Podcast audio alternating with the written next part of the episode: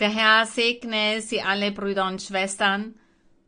Der Herr segne alle Menschen, die heute dabei sind, die diese Predigt mitverfolgen. Und der Bruder sagte, sieben Monate, aber es sind siebeneinhalb Monate. Siebeneinhalb Monate, die so schnell bisher um waren. Die Zeit ist dermaßen schnell vergangen bisher. Und ich bin wirklich verwundert. Wenn ich all diese Reichtümer an Doktrin sehe, die wir hier in der Bibel finden, diese geistlichen Reichtümer, zu Recht sagte der Herr immer wieder, und er betont das immer wieder, und der Heilige Geist sagt dass du den Menschen, lest in der Bibel. Er sagt immer wieder, lest in der Bibel. Das heißt, wir dürfen es nicht müde werden, in der Bibel zu lesen. Brüder und Schwestern, werdet nicht müde in der Bibel zu lesen, auch ihr Pastoren. Werdet niemals müde in der Bibel zu lesen. Lenkt euch nicht mit anderen Dingen ab. Lenkt, lasst euch nicht ablenken mit so vielen Sachen, die in diesem Moment die Welt anbietet, über die Technik, über die Wissenschaft. Es werden so viele Dinge geboten, damit man davon auch abgelenkt wird.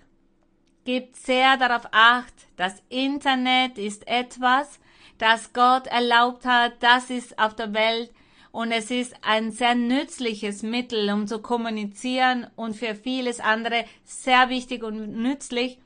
Doch man muss wissen, wie man damit umgehen soll. Wer nicht weiß, wie er mit dem Internet umgehen soll, dann kann das sehr leicht zerstörerisch werden. Brüder und Schwestern, alle Pastoren, alle Prediger, bitte lasst euch nicht ablenken von der Technik, von der Technologie. Lasst euch nicht so sehr ablenken vom Internet, denn sonst vergesst ihr Gott, ihr vergesst es in der Bibel zu lesen, vergesst über Gott nachzusinnen. Und ihr wollt vielleicht, dass die anderen tun und arbeiten, aber ihr glaubt, dass ihr dann keine Verantwortung vor Gott habt. Aber nein, Gott hat jedem Menschen eine Verantwortung übertragen. Und eines Tages müssen wir vor Gott dafür Rechnung tragen, zum Positiven oder zum Negativen. Entweder um das ewige Leben zu gewinnen oder um zu der Verdammnis zu gehen, wie es in der Apokalypse steht. Auf jeden Fall werden, werdet auch ihr vor Gott treten müssen, um Rechnung zu tragen für all eure Werke, gute und schlechte Werke. Gott wird alles einfordern. Gott wird von ihnen fordern, dass sie auch vor ihn eines Tages gelangen. Und Gott schreibt ja jedes einzelne unserer Werke in einem Buch. Trägheit und Faulheit daher beiseite lassen. Diese Demotivation und Mangel an Kraft oder, oder an Lust, die Bibel zu lesen und nehmen wir uns die Zeit, um in der Bibel zu lesen, um Gott zu loben.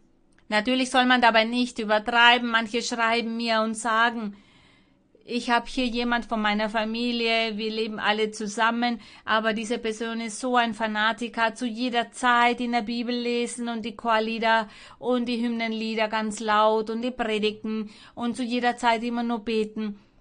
Wir haben sonst nichts, was wir gemeinsam unternehmen. Auch das nicht. Auch bitte nicht übertreiben, keine Fanatiker werden. Aber auf jeden Fall Gott einen Moment im, am Tag widmen, in diese Zeit geben und sich auch die Zeit nehmen, um in der Bibel zu lesen. Auch wenn sie das nicht jeden Tag tun, aber alles, was sie vom Herzen tun, das wird Gott an ihnen belohnen und sie dafür auch entgelten.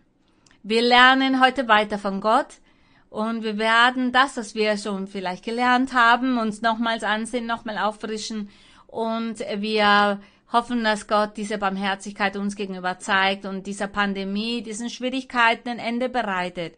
All dem, was derzeit passiert. So dass wir die Freiheit haben, uns in der Kirche dann demnächst zu versammeln.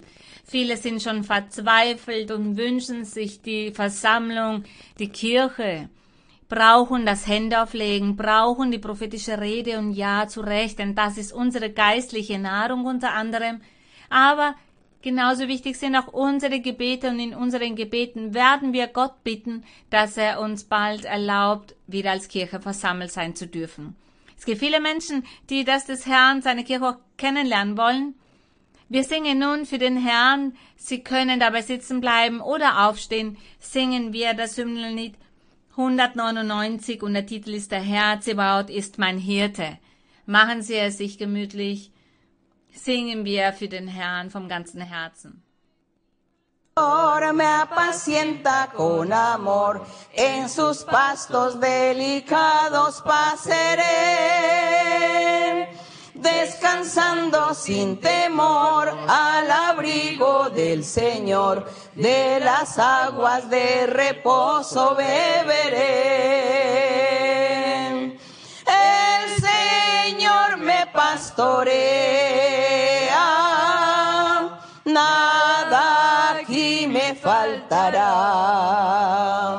Junto a Él caminaré, en su brazo confiaré. Nada del amor de Dios me apartará.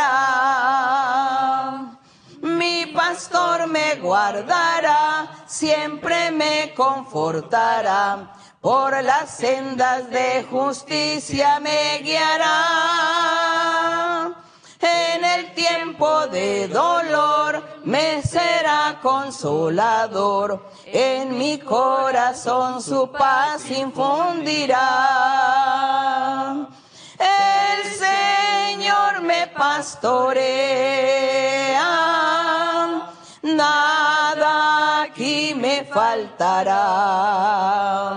Junto a Él caminaré, en su brazo confiaré. Nada del amor de Dios me apartará. Oh, tan fiel es mi pastor, tan constantes en su amor, que en mi copa rebosando siempre está. Cuando en valle oscuro esté, mal ninguno temeré. A la casa de mi Dios iré a morar. El Señor me pastorea, nada aquí me faltará. Junto a Él caminaré, en su brazo confiaré. Nada del amor de Dios me apartará. Glorifiziert.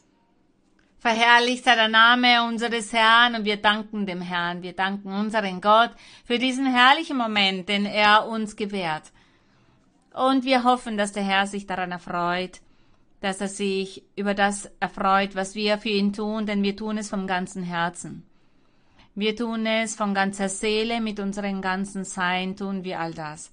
Das wenige oder das viele, das wir für ihn tun, das tun wir für ihn, um ihn zu verherrlichen, um ihn zu rühmen, um ihn zu danken, damit wir von ihm auch akzeptiert werden und er unsere Gebete erhört, unsere Bitten annimmt, damit er uns erhört und uns antwortet. Es gibt viele Versprechen, die er uns gemacht hat, und diese hat er Tag für Tag schon erfüllt, der Herr erfüllt. Und jede Bitte, die wir vor ihm darbringen, wir sehen, dass er dem nachkommt und wir danken Gott dafür. Deshalb sollen wir ihn auch die Ehre erweisen mit ganzer Aufrichtigkeit und dass wir vor Gottes Anwesenheit stehen und Gott danken und ihm auch den Platz geben, der ihm gebührt. Er ist ein mächtiger Gott, ein Gott, der Geist und Wahrheit ist.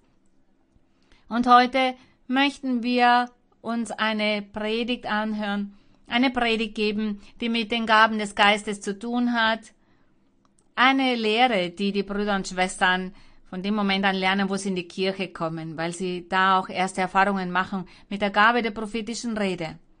Das Erste, das wir lernen, wenn wir in die Kirche kommen, das hat zu tun mit den Gaben des Geistes, mit der Gaben und mit, den, mit der Taufe des Heiligen Geistes und der Manifestierung des Herrn durch seine Gaben. Und es gibt aber Menschen, die sagen, bitte erklären Sie mir, wie die Gaben des Geistes sind, wozu diese Gaben, wie geht das vor? Wir kennen ja die Lehre der geistlichen Gaben. Und heute werden wir uns diese Gaben des Geistes aus einem anderen Blickwinkel ansehen. Wozu sind sie da? Und mit welcher Absicht hat Gott uns die geistlichen Gaben gegeben? Warum erteilt Gott den Gläubigen die Gaben des Geistes? Welche ist die Funktion? Welche ist die Aufgabe der geistlichen Gaben? Warum erhalten wir diese? Das werden wir uns heute näher ansehen und dazu öffnen wir die Bibel in dem Psalmen. Psalm 68, Vers 19.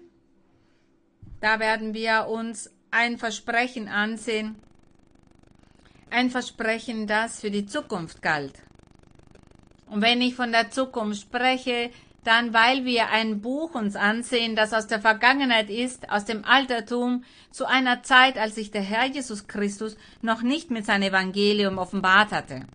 Und wenn ich sage, die Zukunft, dann meine ich damit den Herrn Jesus Christus und sein Evangelium, seine Manifestierung. Psalm 68, Vers 19 werden wir uns ansehen. Und da werden wir ein Versprechen vorfinden, das unser himmlischer Vater damals für die Zukunft machte.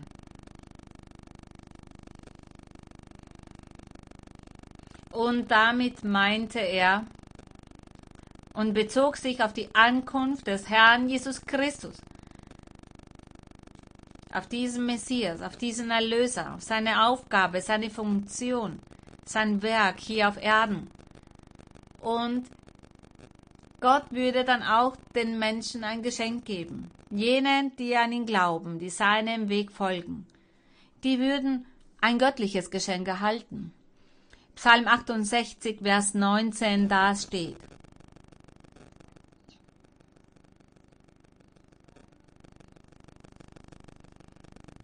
Da steht, du bist aufgefahren zur Höhe. Wir lesen zuerst im Vers 18, Gottes Wagen sind viel tausend. Viel tausend mal tausend. Der Herr zieht ein ins Heiligtum vom Sinai her. Manches Mal weiche ich etwas vom Thema ab und es ist aber wichtig, dass wir zu einigen Versen nähere Erklärungen geben. Hier wird der Sinai erwähnt. Der Herr war ja mit Mose auf dem Berg Sinai. Mose stieg hinauf auf den Berg Sinai und war dort 40 Tage und 40 Nächte, sprach mit Gott, erlebte die Manifestierung Gottes und der Herr sagte ihm, was er zu tun hatte gegenüber dem Volk Israel. Das ist der Sinai. Als er mit Mose auf dem Sinai war, manifestierte sich der Herr ihm gegenüber Der Herr beobachtete von ferne das Volk. Er war mit Mose, hat ihn unterstützt und deshalb steht hier auch. Er sagt, der Herr zieht ein ins Heiligtum vom Sinai her.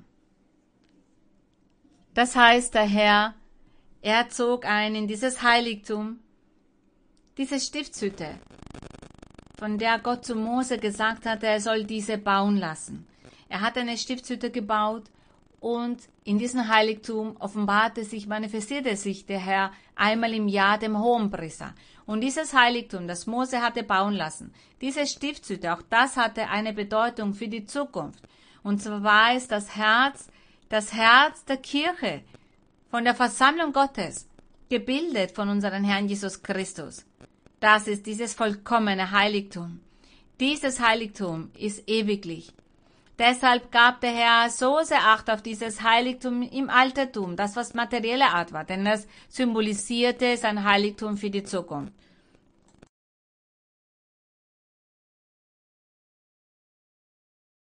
Und der Herr sagt hier, du bist aufgefahren zur Höhe. Und dabei sprach er zu dem Herrn Jesus Christus.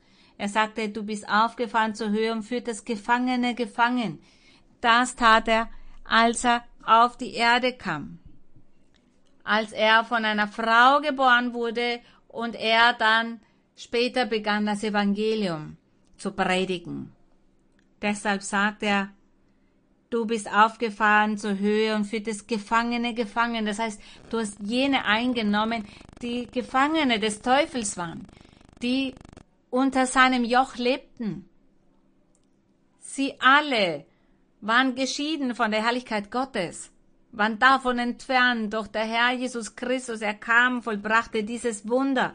Er sprach von seinem Evangelium, er sprach zu den Herzen der Menschen, damit sie nicht ungläubig sind, nicht hartherzig sind und den Herrn akzeptieren, das Evangelium akzeptieren, den Herrn Jesus Christus als Sohn Gottes akzeptieren, als den Gesandten des Herrn. Und dieses wunderbare Werk vollbrachte er. Er hat den Menschen die Erlösung gebracht. Das war dieses Wunder. Er sagte, du bist aufgefahren in die Höhe. Und er sagte dann weiter, du hast Gaben empfangen unter den Menschen. Er sagte, du hast Gaben empfangen unter den Menschen. Damit sind die Gaben des Geistes gemeint.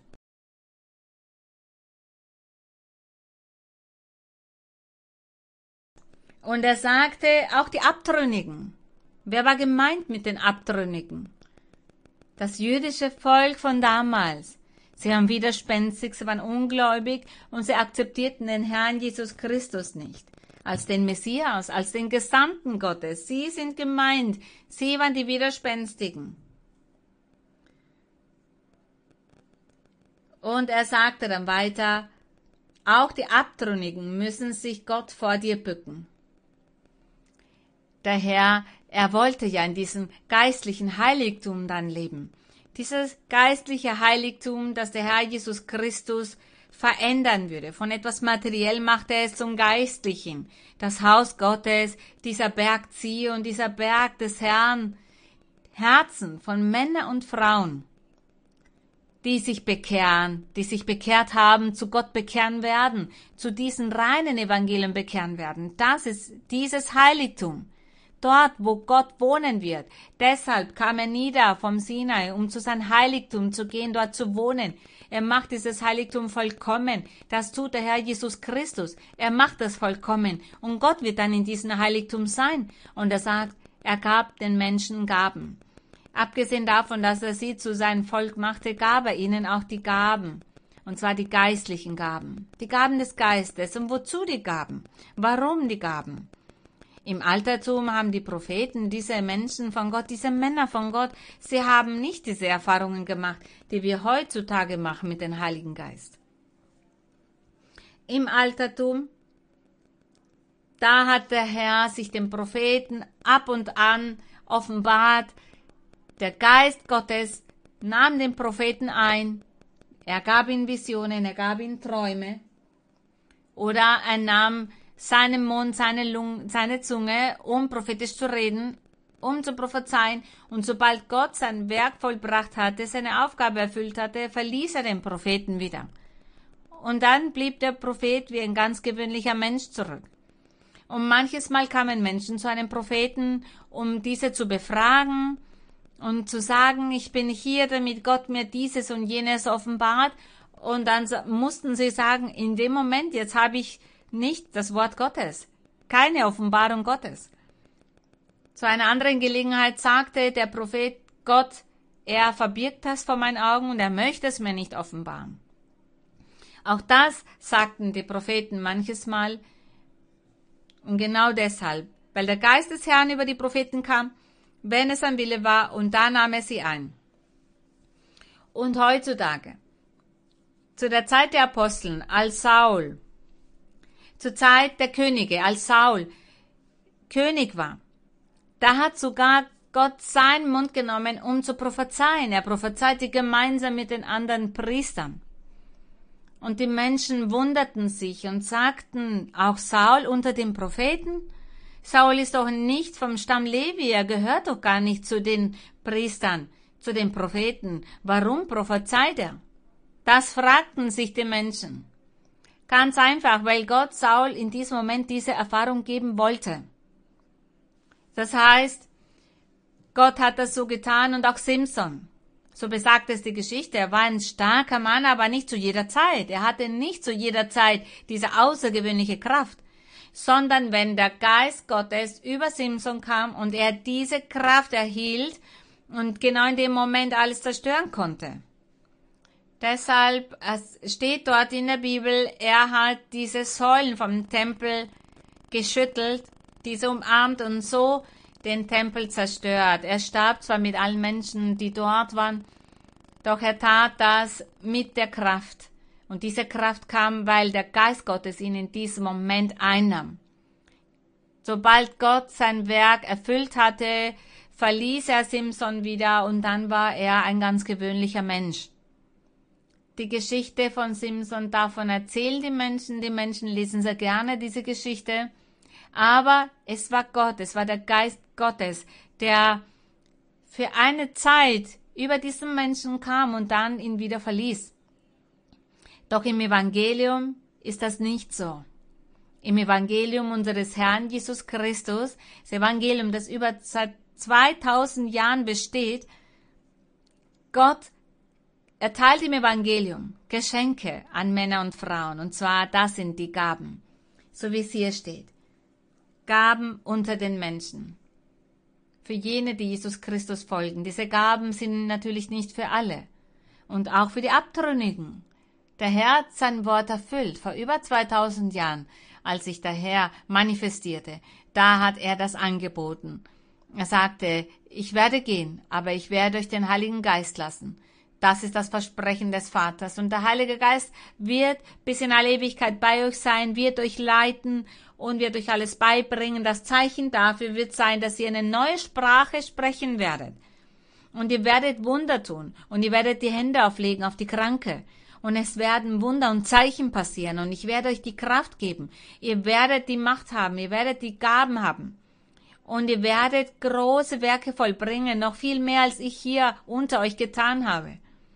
Und ihr werdet diese Gaben des Geistes haben, und es wird Gott sein, in jedem Herzen, in jedem Leben von jenen, die nach Gott suchen, die nach den Herrn suchen, seine Gebote halten.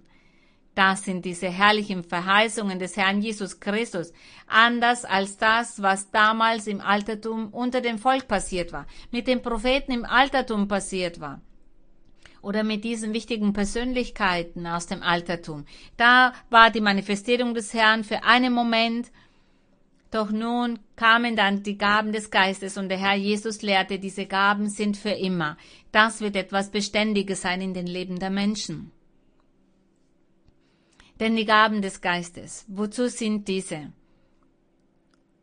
Diese sind für den geistlichen Wachstum von diesen Menschen und auch für den geistlichen Wachstum und somit viele Seelen für Gott zu gewinnen, so dass diese Menschen die Fähigkeit haben, zu Gottes Kindern zu werden und dass sie der Sünde absagen können, dass sie den Teufel widerstehen können, wenn sie versucht werden.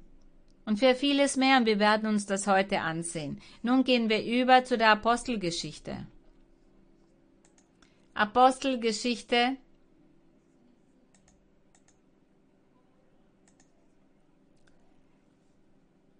Ich habe kurz davon erzählt, wie die Manifestierung des Heiligen Geistes im Altertum war.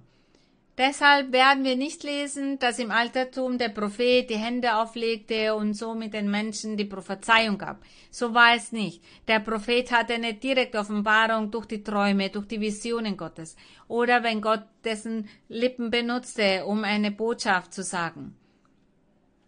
Und diese Prophezeiungen von den Propheten aus dem Altertum, all das, was der Herr dem Propheten im Altertum gab zu sagen, das bezog sich meistens auf diese Ermahnung des Volkes. Er sagt immer wieder zum Volk, tut Buße, bereut, lasst ab von der Sünde, lasst ab vom Götzendienst, tut dies nicht oder jenes nicht. Denn wenn ihr das weiterhin tut, werde ich euch bestrafen. Wenn ihr mir aber gehorcht, werde ich euch segnen. Und in der Zukunft halte ich all diese Segnungen für euch bereit, für all jene, die mir gehorchen und sich meinen Willen unterwerfen. So waren die Prophezeiungen. Und Gott sprach auch vom Messias im Altertum.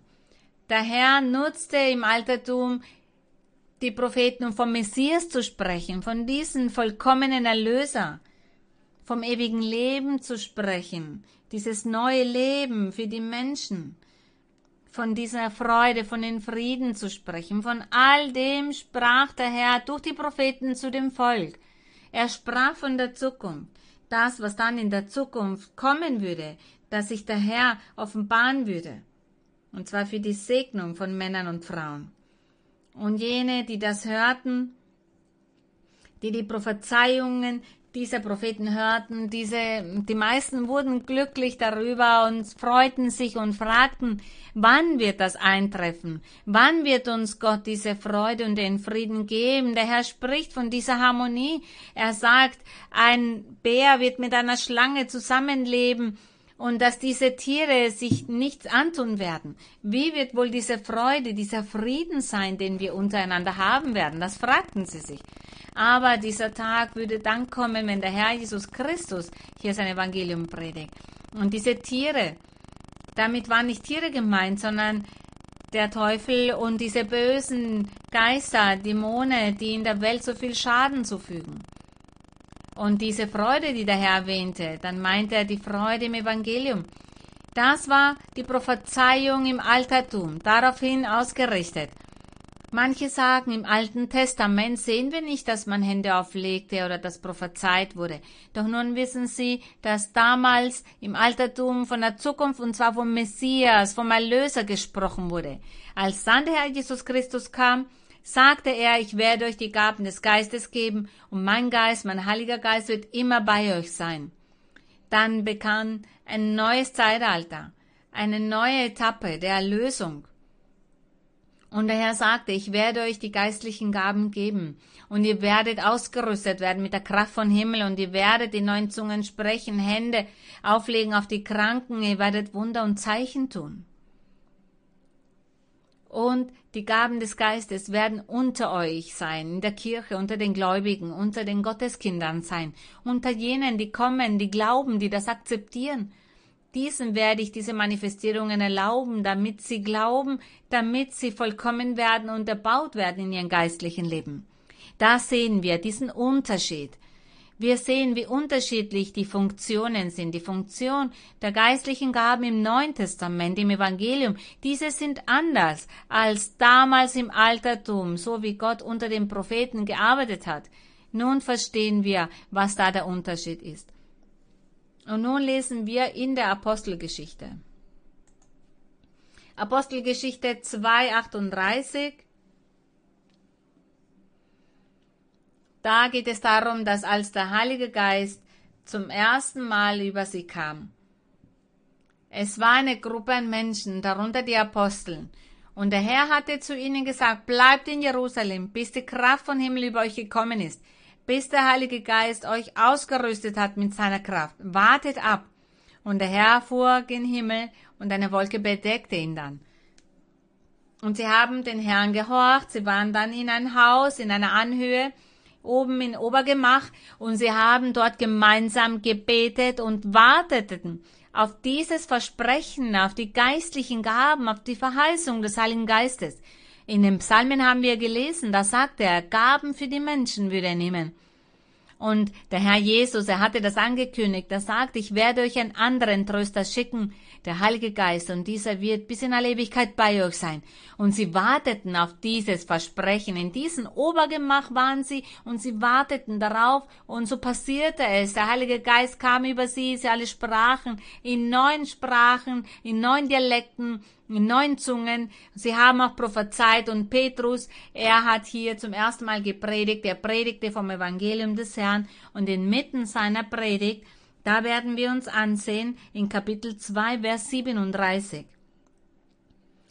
Als sie aber das hörten, ging's ihnen durchs Herz. Und sie sprachen zu Petrus und den anderen Aposteln, ihr Männer, liebe Brüder, was sollen wir tun? Das heißt, nach dem, was wir hier gehört haben, gesehen haben, ihr redet in neuen Zungen, ihr prophezeit und ihr predigt hier von diesem Evangelium von Jesus Christus, was sollen wir nun tun? Und Petrus im Vers 38, er sprach zu ihnen, tut Buße. Warum sagte er, tut Buße? Sie hatten ja den Herrn Jesus Christus verachtet, sie hatten ihn ja umbringen lassen. Sie hatten ihn ans Kreuz geführt und daraus, das sollten sie bereuen. Deshalb sagt er, tut Buße und jeder von euch lasse sich taufen auf den Namen Jesu Christi. Er sagte, ihr müsst euch taufen lassen auf den Namen Jesu Christi. Bisher habt ihr an Gott den Vater geglaubt. Ihr wolltet den Herrn Jesus Christus nicht akzeptieren, als dieser da war, um zu predigen, und ihr habt ihn ans Kreuz gebracht. Und nun, wenn ihr nun das ewige Leben erlangen wollt und ihr fragt mich ja, was sollen wir tun? Dann sage ich euch, akzeptiert Jesus Christus als den Sohn Gottes, als den Messias, als den Eingeborenen des Vaters. Akzeptiert ihn. Und deshalb sagt er, tut Buße, und jeder von euch lasse sich taufen auf den Namen Jesu Christi zur Vergebung eurer Sünden. So werdet ihr empfangen die Gabe des Heiligen Geistes. Die Gabe des Heiligen Geistes, sagte er. Das, was Gott im Altertum versprochen hatte. Das, was der Herr Jesus versprochen hatte. Tage davor hatte er das seinen Aposteln versprochen, und zwar die Gabe des Heiligen Geistes. Und er sagte, so werdet ihr empfangen die Gabe des Heiligen Geistes. Aber diese Gabe ist nicht so wie heutzutage an manchen Orten gepredigt wird. Es gibt Versammlungen oder Gruppierungen von Menschen, die sagen, heben Sie die Hand. Gut, ich hebe meine Hand. Und nun sagen Sie, akzeptieren Sie Jesus Christus. Ja, ich akzeptiere Jesus Christus. Gut, so haben Sie nun schon den Heiligen Geist. So machen das manche Versammlungen, aber das ist nicht, den Heiligen Geist zu empfangen. Den Heiligen Geist zu empfangen bedeutet, die gleichen Erfahrungen zu machen, die hier geschildert werden. Als da steht, es kam der Geist über sie und sie sprachen in Zungen. Sie haben in unterschiedlichen Sprachen geredet, sie haben prophezeit. Sie haben den anderen an ihrer Seite prophezeit und das half ihnen im Leben vieles zu lösen. Genau das haben sie getan und das war das Zeichen dafür, dass sie den Heiligen Geist, die Gabe des Heiligen Geistes empfangen hatten. Dazu muss man eine Engelsprache reden. Das sind Engelsprachen, die die Person selber gar nicht versteht. Sie weiß nicht, was sie da sagt, aber es ist nicht die eigentliche Sprache. Denn der Heilige Geist nimmt diesen Menschen ein und somit kommt dann diese Sprache, eine Sprache, die die Person selber nicht versteht. Es sind Engelssprachen, es sind geistliche Sprachen. Und danach empfängt man die prophetische Rede. Und dann beginnt Gott, das heißt der Heilige Geist, zu den Menschen zu sprechen, zu jedem Einzelnen zu sprechen. Das bedeutet die Gabe des Heiligen Geistes zu empfangen. Bitte nicht verwirren lassen bitte nicht betrügen lassen. Weil sie die Hand gehoben haben und sagen, ich akzeptiere Jesus Christus, nun habe ich den Heiligen Geist.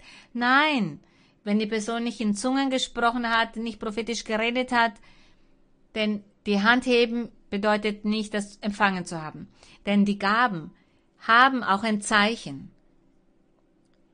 Es gibt Zeichen, an diesen erkennen wir, ob wir den Heiligen Geist haben, ob wir die Gaben des Geistes haben. Und nun in der Apostelgeschichte 10.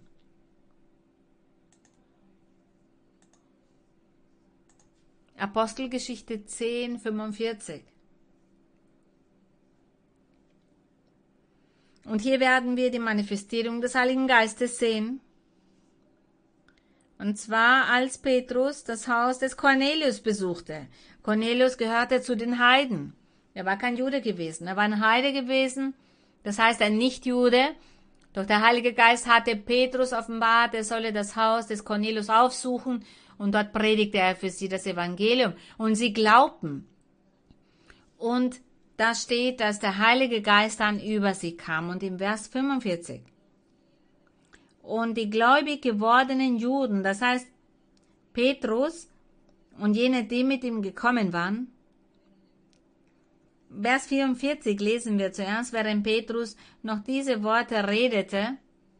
Das heißt, als er noch das Evangelium predigte mit jenen, die bei ihm waren, die auch Juden waren, während Petrus noch diese Worte redete, fiel der Heilige Geist auf alle, die dem Wort zuhörten.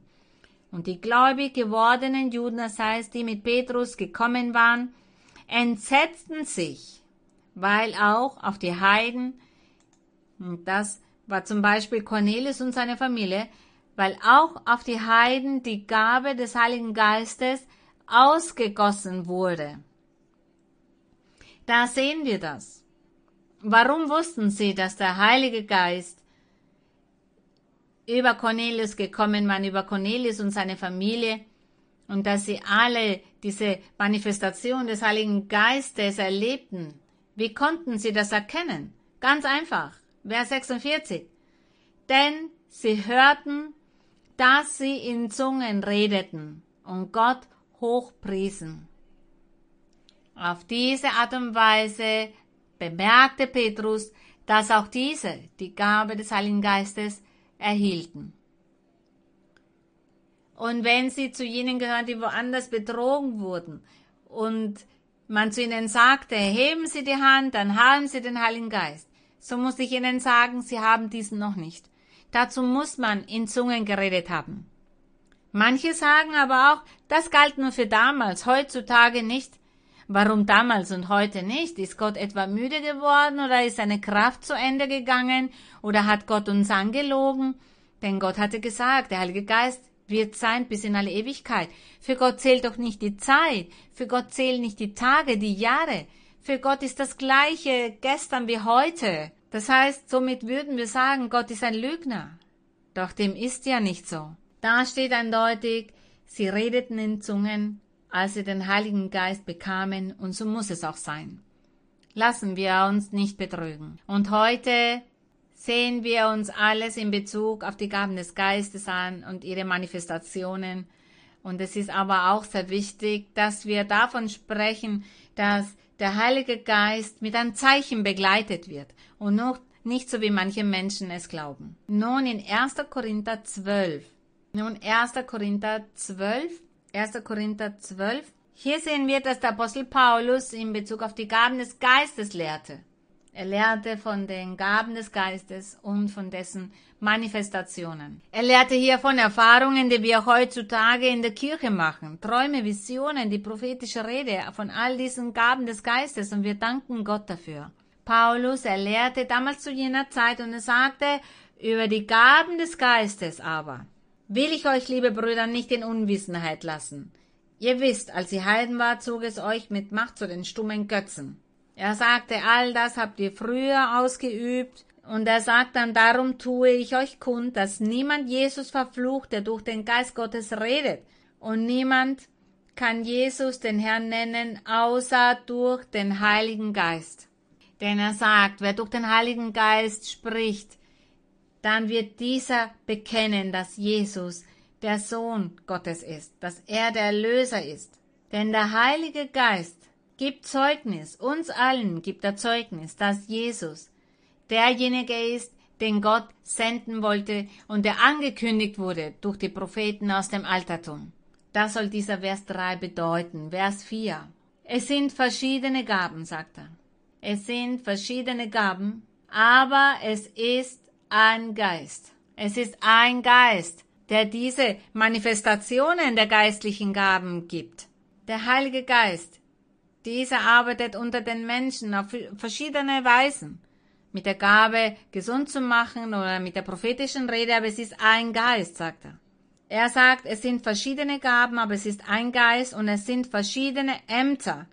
Ämter oder Funktionen oder diese Arbeit, die gemacht wird, denn Ämter bedeutet eine Arbeit auszuführen.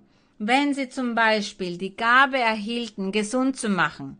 Zuerst tauft sie Gott mit dem Heiligen Geist und da sprechen sie in Zungen. Und danach gibt er ihnen zum Beispiel die Gabe, gesund zu machen. Und wie tun sie dann? Wie wissen sie, dass sie die Gabe haben, gesund zu machen? Zum Beispiel sagt Gott durch die prophetische Rede, ich habe dir die Gabe gegeben, gesund zu machen. Und wenn Sie sagen, wie setze ich diese Gabe ein, wie arbeite ich damit, dann legen Sie jemanden Hände auf, der krank ist. Natürlich tun wir das in der Versammlung. In der Versammlung, wenn wir uns als Kirche versammeln, da kommen die Gaben zum Einsatz.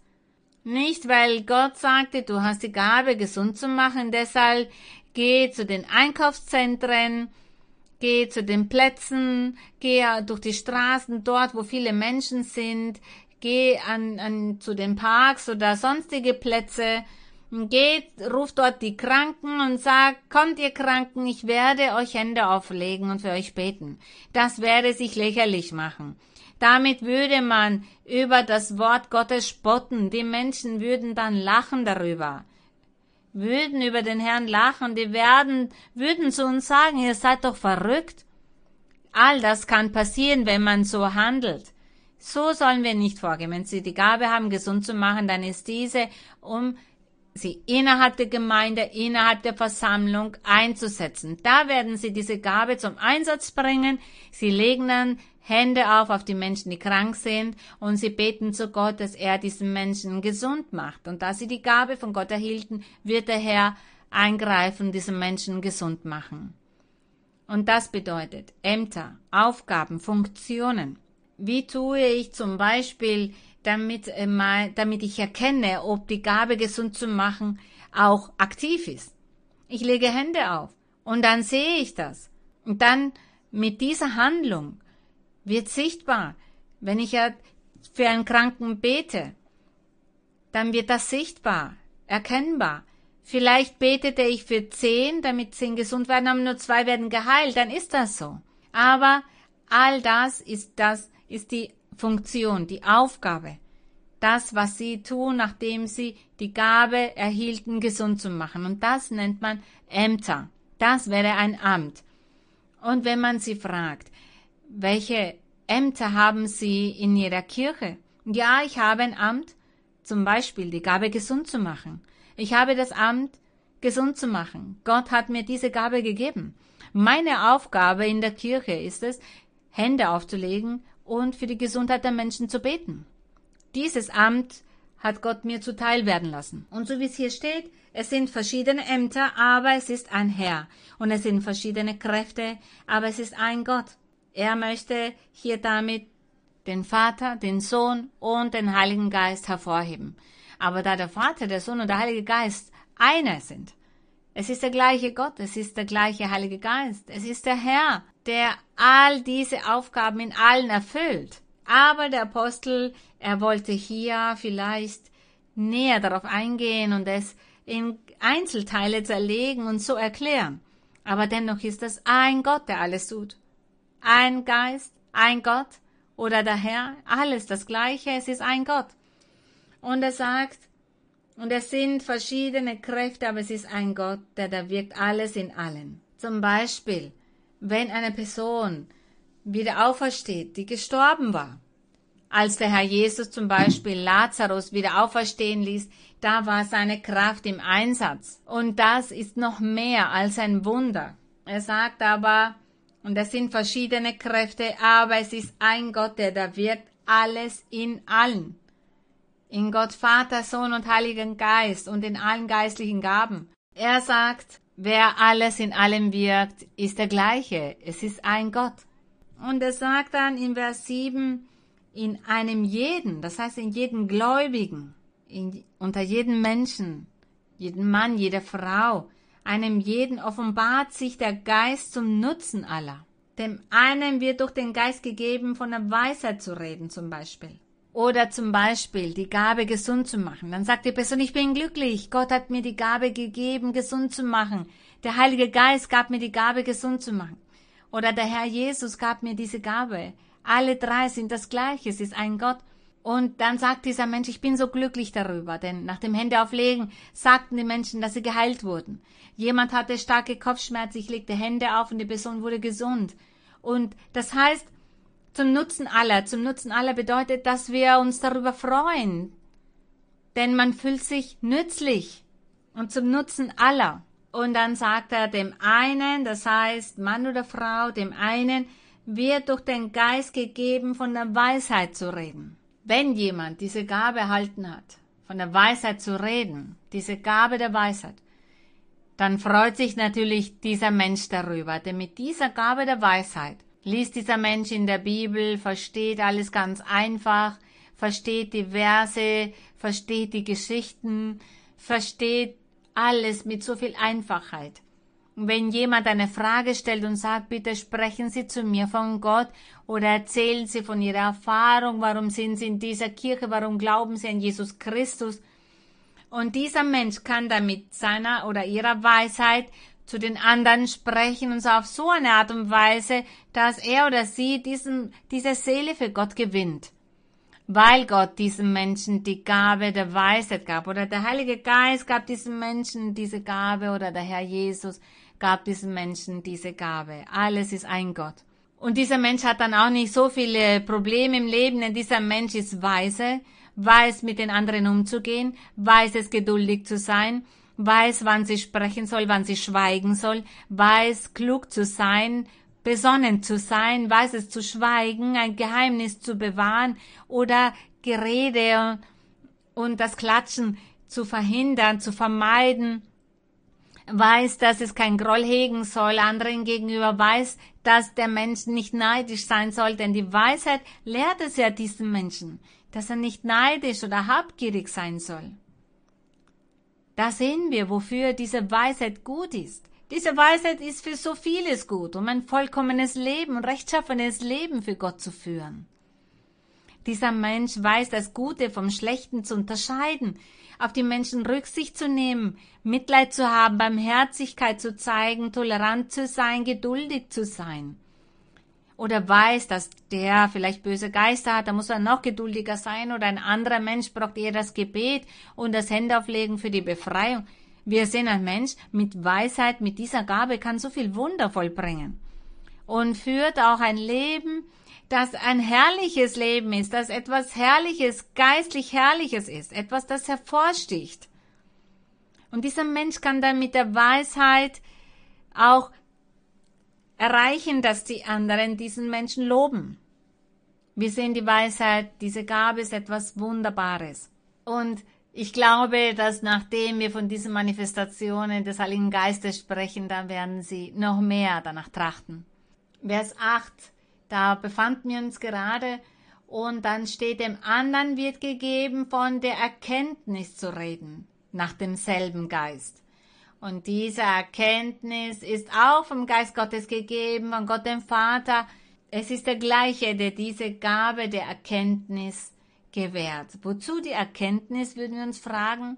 Das würde bedeuten, zu wissen, zu kennen, zu verstehen, zu begreifen, dass man Fähigkeiten hat, die Fähigkeiten, das Gute zu tun. Das alles dient natürlich dem Guten.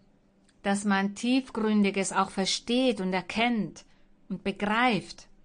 Die Erkenntnis, diese bringt einen Menschen dazu, Dinge noch tiefgründiger zu verstehen. Es ist auch eine Art Unterscheidungsgabe. Wenn jemand damit die Bibel liest, wenn jemand zu diesem Menschen sagt, lies mir aus der Bibel vor, ich verstehe das hier nicht, und jemand, der diese Erkenntnis hat, weil Gott diesem Menschen die Gabe dazu gegeben hat, dann hat sie die Fähigkeit, das in dem Moment zu verstehen, zu begreifen, was die Person fragt wenn diese Person sagt, bitte erklären Sie mir das, weil der andere diese Gabe der Erkenntnis hat.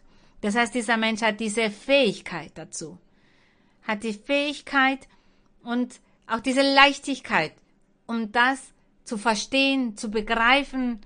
Selbst kann die Person das leben, den anderen das geben. Die Personen um diesen herum leben auch davon, die Person hat auch die Fähigkeit, einen Traum zu deuten oder eine Vision zu deuten, weil die Person die Gabe der Erkenntnis hat. Diese weiß es, ein Problem zu lösen, eine Schwierigkeit, schwierigen Moment zu lösen, weiß es, eine, mit einer Angelegenheit umzugehen, eine geistliche Angelegenheit oder im materiellen Leben, weil diese Person diese Fähigkeit dazu hat, weil Gott diesem Menschen diese Gabe der Erkenntnis gegeben hat. Das heißt, wir sehen, dass auch diese Gabe der Erkenntnis sehr viel zu tun hat mit der Weisheit. Ja, das stimmt. Diese beiden Gaben, diese hängen zusammen. Und im Vers 9, einem anderen Glaube in demselben Geist, und es ist der gleiche Geist des Herrn. Diese Gabe des Glaubens, was für eine herrliche und beneidenswerte Gabe. Jemand, der diese Gabe hat. Wenn Gott einen Menschen diese Gabe gibt, dann vertraut dieser Mensch zu 100 Prozent auf Gott. Dann vertraut sie zur Gänze auf Gott. Und glaubt mit fester Zuversicht auf das, was Gott gesagt hat, was Gott durch die Bibel lehrt, zum Beispiel, was in den Psalmen steht, und wenn da steht, Wenn du dich in einer Gefahr befindest, dann fürchte dich nicht, dann bete zu Gott, flehe zu mir an Tag der Bedrängnis und ich werde dir antworten. Und wer die Gabe des Glaubens hat, glaubt daran, glaubt an diesem Vers. Und wenn dieser Mensch eine Schwierigkeit durchmacht, erinnert sie sich an diesen Vers und sagt, ich muss an Gott glauben und auf ihn vertrauen. Und ich vertraue auf Gott, denn er wird mir helfen. Ich vertraue auf Gott. Ich werde bedroht und sie sagen, dass sie mich, dass sie auf mich warten, mir nachlauern, um mich umzubringen. Doch Gott hat gesagt, dass ich so viele Jahre leben werde, dass ich dieses und jenes erleben werde. Das hat sich noch nicht erfüllt. Und somit vertraue ich auf Gott. Ich werde daher keine Angst haben aufgrund dieser Bedrohungen. Oder es ereignet sich eine Krise, oder es erwartet uns eine Krise, alle werden umkommen vor Hungersnot, alle werden sterben wegen jener oder dieser Krankheit. Aber dieser Mensch sagt, nein, ich vertraue auf Gott. Er sagt, er wird mich beschützen, dass ich nicht krank sein werde, dass er mich davor bewahren wird. Und ich glaube an Gott und ich vertraue auf Gott. Wenn jemand kommt und zu diesem Menschen sagt, wir werden dich ins Gefängnis werfen lassen, denn du bist, hast dieses und jenes getan, und bedrohen den Menschen mit dem Gefängnis und sagen auch, du wirst dann im Gefängnis bleiben. Erst wenn du im Gefängnis bist, wird alles andere losgehen. Doch dieser Mensch sagt dann, nein, ich glaube nicht, dass ich ins Gefängnis komme, denn ich vertraue auf Gott. Denn Gott sagt, er wird mich beschützen.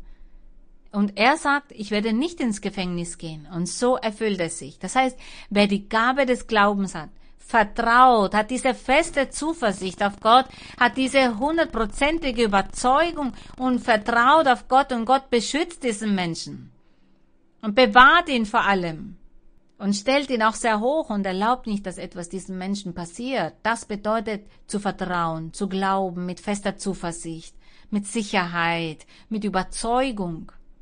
Und wenn Sie diese Gabe des Glaubens haben wollen, um die Segen des Herrn zu erhalten, Bitten Sie Gott um diese Gabe.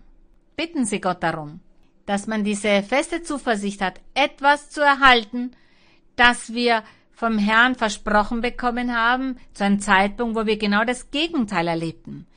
Da kommt diese Gabe zum Einsatz, wenn wir die feste Zuversicht haben, dass Gott sein Wort erfüllt.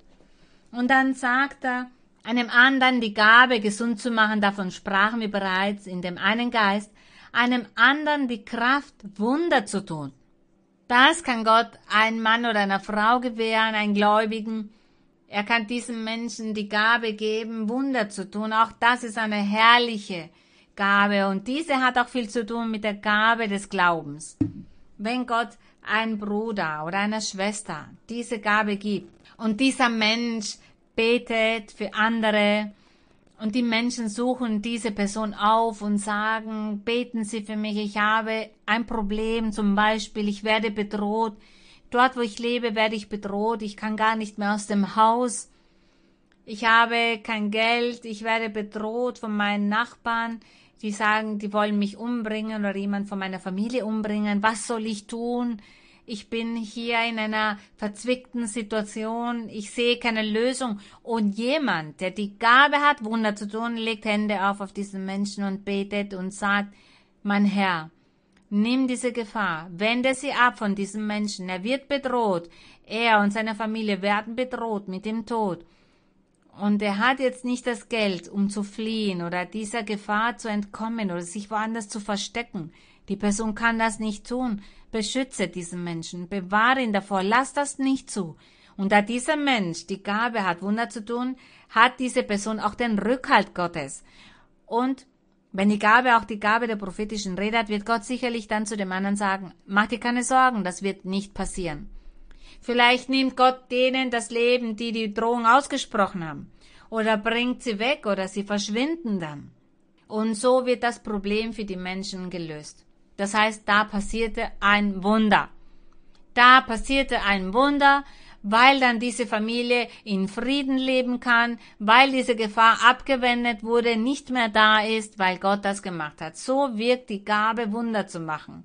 Die Gabe, Wunder zu machen, bedeutet, etwas zu lösen oder dass sich Dinge ereignen, die die menschlichen Kräfte völlig übersteigen. Etwas, das ein Mensch nicht lösen kann, weil eben die menschliche Kraft beschränkt ist. Aber durch die Gabe, die Gabe Wunder zu machen, so kann dieser Mensch mit dessen Gebet den Rück und mit dem Rückhalt Gottes, wenn sie Hände auflegt und für den anderen betet, bewirken, dass all das nicht passiert. Es gibt auch ein Beispiel dazu, und zwar der Prophet Elisa.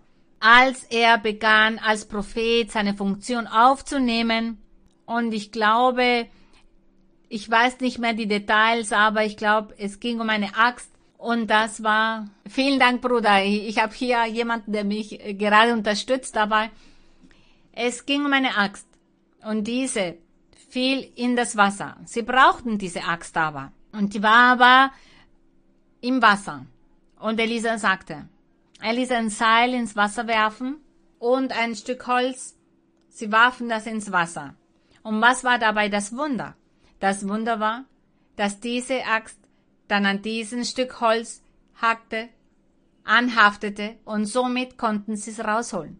Das nennt man ein Wunder. Das ist ein Beispiel. Manches Mal verstehen die Menschen nicht, was ein Wunder ist. Hier sagt er, er gibt manchen die Gabe, Wunder zu tun. Manche verstehen aber nicht, was ein Wunder ist. Ein Wunder hat nämlich nicht immer mit einer Krankheit zu tun oder dass ein Toter wieder auferwacht wie bei Lazarus, als der Herr ihm wieder das Leben schenkte. Oder jemand, der krank war und oder im Rollstuhl saß und plötzlich gehen konnte. Das sind Wunder, aber ein Wunder ist auch etwas, das ein Mensch von sich aus nicht tun kann, nicht verändern kann, nicht beeinflussen kann. Und wenn jemand diese Gabe hat, dann kann sie mit ihrem Gebet bewirken, dass Gott dieses Wunder vollbringt. Zum Beispiel, jemand ist irgendwo in, in einem offenen Feld und es regnet plötzlich und blitzt und donnert, was ganz gefährlich ist. Und die Person, die die Gabe hat, Wunder zu machen, die sagt, mein Herr, lass, dass dieser Regen aufhört. Dieses Gewitter soll aufhören. Denn sonst können wir sterben. Wir können umkehren. Mein Herr, in Sekunden ist alles vorbei. Und warum dieses Wunder? Weil ein Bruder oder eine Schwester die Gabe hat, Wunder zu machen. Und Gott erhört diesen Menschen und bewirkt das Wunder. Wir lernen hier alle, was ein Wunder ist. Ein Wunder hat nicht nur mit einer Krankheit zu tun, steht nicht nur damit im Zusammenhang, sondern auch mit unterschiedlichen Situationen oder Lebensumständen. Das war in Bezug auf die Wunder. Dann eine weitere Gabe. Im Vers 10, wir haben gelesen, Wunder zu tun einem anderen, die prophetische Rede. Die Gabe der prophetischen Rede. Die Gabe der prophetischen Rede, auf diese werden wir aber zum Schluss angehen. Ganz zum Schluss werden wir auf die Prophetie eingehen. Dann steht einem anderen die Gabe, die Geister zu unterscheiden. Einem anderen mancherlei Zungenrede. Wir sind hier in Vers 10, er sagt, die Geister zu unterscheiden. Was bedeutet, die Geister zu unterscheiden? Was bedeutet, unterscheiden zu können? Unterscheiden zu können bedeutet, erkennen zu können.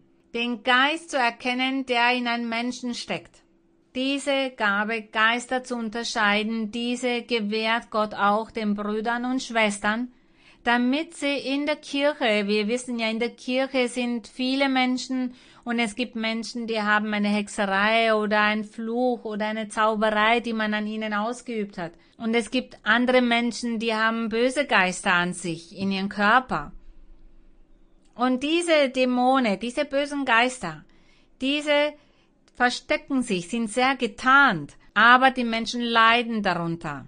Jene Menschen, die böse Geister haben, die Dämonen haben, die leiden selber und die Menschen um sie herum leiden auch jene in der Familie, in der Arbeit, im Studium. Die Menschen um diesen herum leiden auch wegen diesem bösen Geist. Denn wenn dieser böse Geist zum Vorschein kommt und die zum Beispiel aggressiv werden und schimpfen und beleidigen oder betrügen oder lügen und die vielerlei Dinge tun oder manches Mal in der Arbeit, dann sagen die anderen, ach, ich, ich kann diesen Menschen nicht ausstehen, der ist schrecklich, ich habe Angst vor ihr.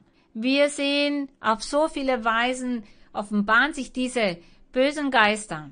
Und wenn jemand in der Kirche die Gabe hat, Geister zu unterscheiden, und sie spricht dann mit jemand, mit einem Gläubigen, und erkennt, erkennt, dass der andere einen bösen Geist hat oder böse Geister hat. Und dieser Person, dieser Bruder, diese Schwester mit dieser Gabe zu unterscheiden, sagt dann, diese Person hat Dämonen, hat böse Geister, ich werde für diesen Menschen beten, ich werde Hände auflegen. Diese Person sagt ganz vieles zu mir, aber ich sehe, nein, das ist gar nicht die Person selbst, die das sagt, es sind diese bösen Geister. Wir sagen dazu eine Person, die gebunden ist, die Probleme auch zu Hause hat, in der Ehe Probleme hat wegen diesen Geistern. Dieser Mensch hat keinen Frieden, hat keine Freude und möchte sich scheiden lassen, möchte sich trennen, weil diese bösen Geister den Menschen nicht in Ruhe lassen. Lassen nicht zu, dass dieser Mensch sich gut versteht mit den Ehepartner. Aufgrund dieser bösen Geister. Und dann sagt man zu den anderen, kommen Sie weiterhin in die Kirche, ich werde für Sie Hände auflegen. Und dann beginnt man diese bösen Geister zu schelten, zurechtzuweisen. All das, was die andere Person erkannt hat weil sie ja hat die Gabe, Geister zu unterscheiden. Sie erkennt, welche Dämonen dem anderen sind. Manches Mal gewährt Gott diese Gabe, Geister zu unterscheiden, begleitet mit Visionen. Dann hat die Person eine klare Vision darüber, welche bösen Geister der andere hat. So kann sie Hände auflegen und das zurechtweisen und sagt, mein Herr, nimm diesen Stolz weg oder diese Widerspenstigkeit oder diese Aggressionen oder verbal auch aggressiv zu sein. Oder diese Person lügt ständig, man hernimmt diesen bösen Geist der Lüge. Oder diesen bösen Geist der Trägheit, die lasst nicht zu, dass dieser Mensch arbeitet. Oder den bösen Geist der Schläfrigkeit, dieser Mensch möchte nur schlafen, mein Herr, oder nimmt diesen bösen Geist der Drogensucht, denn ich sehe diese Person, diese ist drogensüchtig. Und es gibt so viele andere böse Geister. Wer die Gabe hat, das zu unterscheiden, legt Hände auf und betet zu Gott für diesen Menschen. Glaubt ihr nicht, dass die Gaben des Geistes etwas so Herrliches sind? Es sind so herrliche Gaben, die Gott uns gewährt. Und jede Person in der Kirche, in der Versammlung kann sie dann Hände auflegen und weiß mit dieser Gabe Geister zu unterscheiden, wofür sie genau beten soll, um Hexereien abzuwenden oder böse Geister und so weiter. Wir sprechen heute ja von der Gaben des Geistes und dessen Manifestationen. Wir werden eines Tages auch vom Betrug des Teufels predigen, aber das werden wir ein anderes Mal tun. Und wir schauen uns eine weitere Gabe an, welche kommt nun. Da steht einem anderen mancherlei Zungenrede. Er sagte einem anderen mancherlei Zungenrede. Und ich weiß nicht, ob diese mancherlei Zungenrede das Gleiche sind, als der Apostel Paulus sagte, reden alle in Zungen. Er sagte, ich danke Gott, dass ich noch mehr als ihr alle in Zungen reden kann. Das ist etwas ähnliches wie das, was hier erwähnt wird. Aber diese Zungen sind ja für uns nicht zu verstehen, es sei denn, jemand kann diese deuten. Und wir werden ja nicht diesen Menschen, der die deuten kann, immer bei uns haben. Wir beten, wir beginnen dann in Zungen zu reden und wir wissen gar nicht, was wir da in diesem Moment sagen. Aber er sagt mancherlei Zungenrede, viele. Und er sagt einem anderen die Gabe, sie auszulegen. Wie jemand, der eine Sprache übersetzen kann. Diese Gaben gibt es in der Gemeinde und wenn Sie sich diese Gaben wünschen, dann bitten Sie Gott darum. Und wie sieht diese Gabe aus, Zungen auslegen kann. Zum Beispiel jemand redet in Zungen, wenn Sie die Gabe haben, diese auszulegen, so verstehen Sie das, was dieser Mensch sagt, und Sie können das auf unsere Sprache dann übersetzen sozusagen. Denn das Zungenreden sind meistens Gebete, Lobpreisungen zu Gott. Oder Sie sitzen und jemand neben ihnen spricht in Zungen, aber sie erkennen das, dass das nicht Zungen des Heiligen Geistes sind oder trügerische Zungenrede oder sie erkennen, dass als dieser Mensch in Zungen geredet hat, eine Prophezeiung gegeben hat. Oder dass es ein Gesang war für Gott. Das heißt, die Person, die die Gabe hat, die Zungen auszulegen, kann verstehen, was Gott da in dem Moment sagt. Auch das ist eine Gabe. Sie selbst können entscheiden, ist das für Sie interessant oder nicht und Gott darum bitten. Es gibt Menschen, die haben viele Zungen, reden immer wieder in Zungen. Und ich kann, so wie der Apostel Paulus gesagt hat, Ich rede noch mehr als ihr alle in Zungen. Auch mir passiert das. Ich kann bis zu drei Stunden in Zungen reden. Vom ersten Moment an, als ich den Heiligen Geist empfangen habe, passiert mir das, dass ich in vielen Zungen rede. Zum Beispiel, ich bin auf der Straße und denke da an Gott und oder lobe ihn in meinen Gedanken für etwas, das ich sehe, da habe ich sofort diese Zungen. Mir fällt es schwer, in die Zungenrede zu kommen. Wenn ich für den Herrn singe oder über etwas nachsinne, dann spüre ich sofort, dass ich in Zungen rede. Daher habe ich dieses mancherlei Zungenrede. Ich danke Gott dafür, wenn ich bete und nicht in Zungen geredet habe, bin ich traurig, dann sage ich, Gott hat mich nicht besucht, ich habe nicht in Zungen geredet. Aber all das dient der Erbauung des Menschen. Ich werde dadurch erbaut, durch das Zungenreden. Denn da fühle ich, dass Gott bei mir ist und weiß, er ist etwas Reales. Es gibt Gott, denn das ist eine Manifestation, die ich selbst als Mensch nicht bewirken kann. Deshalb erbaut mich das im geistlichen Leben. Und er sagte dann in Vers 11, dies alles aber wirkt derselbe eine Geist und teilt einem jeden das Seine zu, wie er will. Das heißt, Gott verteilt nach seinem Willen. Hier haben wir uns das angesehen in Bezug auf die Gaben des Geistes und im Vers 12, denn wie der Leib einer ist und doch viele Glieder hat, alle Glieder des Leibes aber, obwohl sie viele sind, doch ein Leib sind, so auch Christus. Er sagt, der Leib, der Leib Christi ist ja die Kirche, ist die Gemeinde, die Menschen, das Haupt ist Jesus Christus. Und dieser Leib hat viele Glieder. Die Finger, die Beine, die Ohren, die Augen, die Nase, all das sind die Glieder des Leibes. Und er sagt, genauso verhält es sich mit Gott und den Gaben des Geistes. Gott teilt die Gaben aus an Männer und Frauen und jeder hat eine Gabe, die er zum Einsatz bringt, die Gott diesem Menschen gegeben hat. Manche Menschen haben viele Gaben.